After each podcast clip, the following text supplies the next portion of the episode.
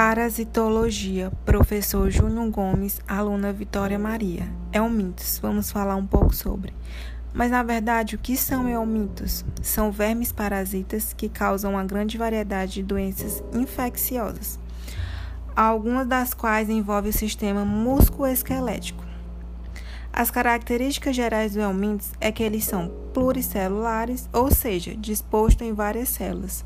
Também eles são eucariontes, o núcleo da célula é organizado. E heterótrofos, ele busca o alimento sempre de outro lugar. E são também classificados. Alguns tipos podem ser sexuados ou assexuados. Tem algumas espécies que, dependendo do estágio, ele é assexuado, quando, por exemplo, ainda é uma larva, um cisto. Os helmintos também estão divididos em duas grandes classes, que são chamados de nematelmintos e platelmintos. O nematelmintos ele tem um corpo no formato de um fio, não é segmentado, tem a forma de um cilíndrico. Tem mais de 12 mil espécies conhecidas, vida livre ou parasitas, e também são agrupados. Já o platelminto tem um corpo achatado, dorso ventralmente, vermichados, vida livre ou parasitas solitários. Agora a gente vai falar um pouco sobre as principais doenças causadoras pelos helmintos. A primeira delas que eu vou falar um pouco é sobre a ascaridíase. O agente causador dessa doença chama-se de Ascarilumbricoides. A transmissão é através de ingestão de ovos embrionários da lombriga, através de alimentos contaminados, ou seja, que não foram bem higienizados, não foram bem lavados. E a disseminação é no pulmão. Essas vermes, esses ovos, elas saem através das fezes.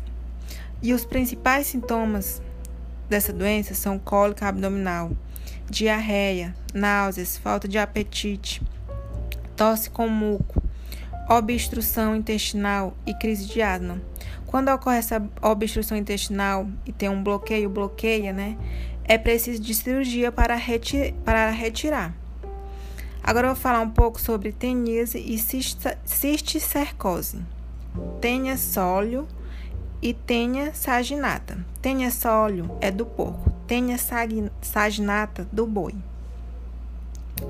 A transmissão é através de ingestão de carne crua, contaminadas, com cistos, larvas, né? Ou ovos por falta de higienização. Quando ela está no sistema de larva ainda, um cisto se dá o nome de cisticercose. Quando uma verme já é adulta, se dá o nome de tenise. Os principais sintomas são dores abdominais, diarreia, perda de peso, alterações no apetite, irritação, enjoos, perturbação nervosas. Agora, a próxima doença, vamos falar, é a esquistossomose, mais conhecido como barriga d'água, que a gente escuta bastante falar. O agente causador é o esquistossoma mansoni.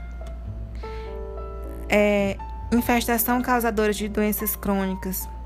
Ela é endêmica em 76 países. Os maiores casos são na África.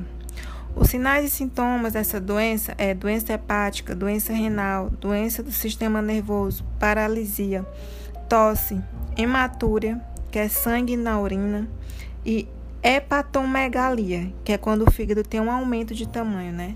O fígado dá uma crescida. Agora, vamos falar um pouco da prevenção dessas doenças.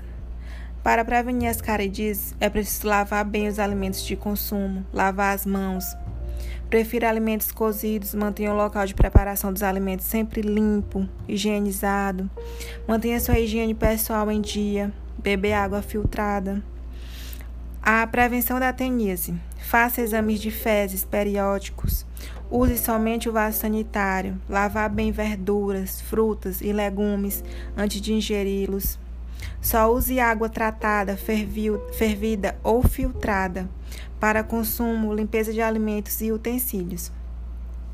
Esquistossomose consiste em evitar o contato com águas onde existam os caramujos hospedeiros intermediários e infectados. Aqui foi um resumo sobre helmintos que a gente aprendeu na aula do professor Júnior Gomes e também em alguns artigos científicos. Muito obrigada, espero que vocês tenham gostado.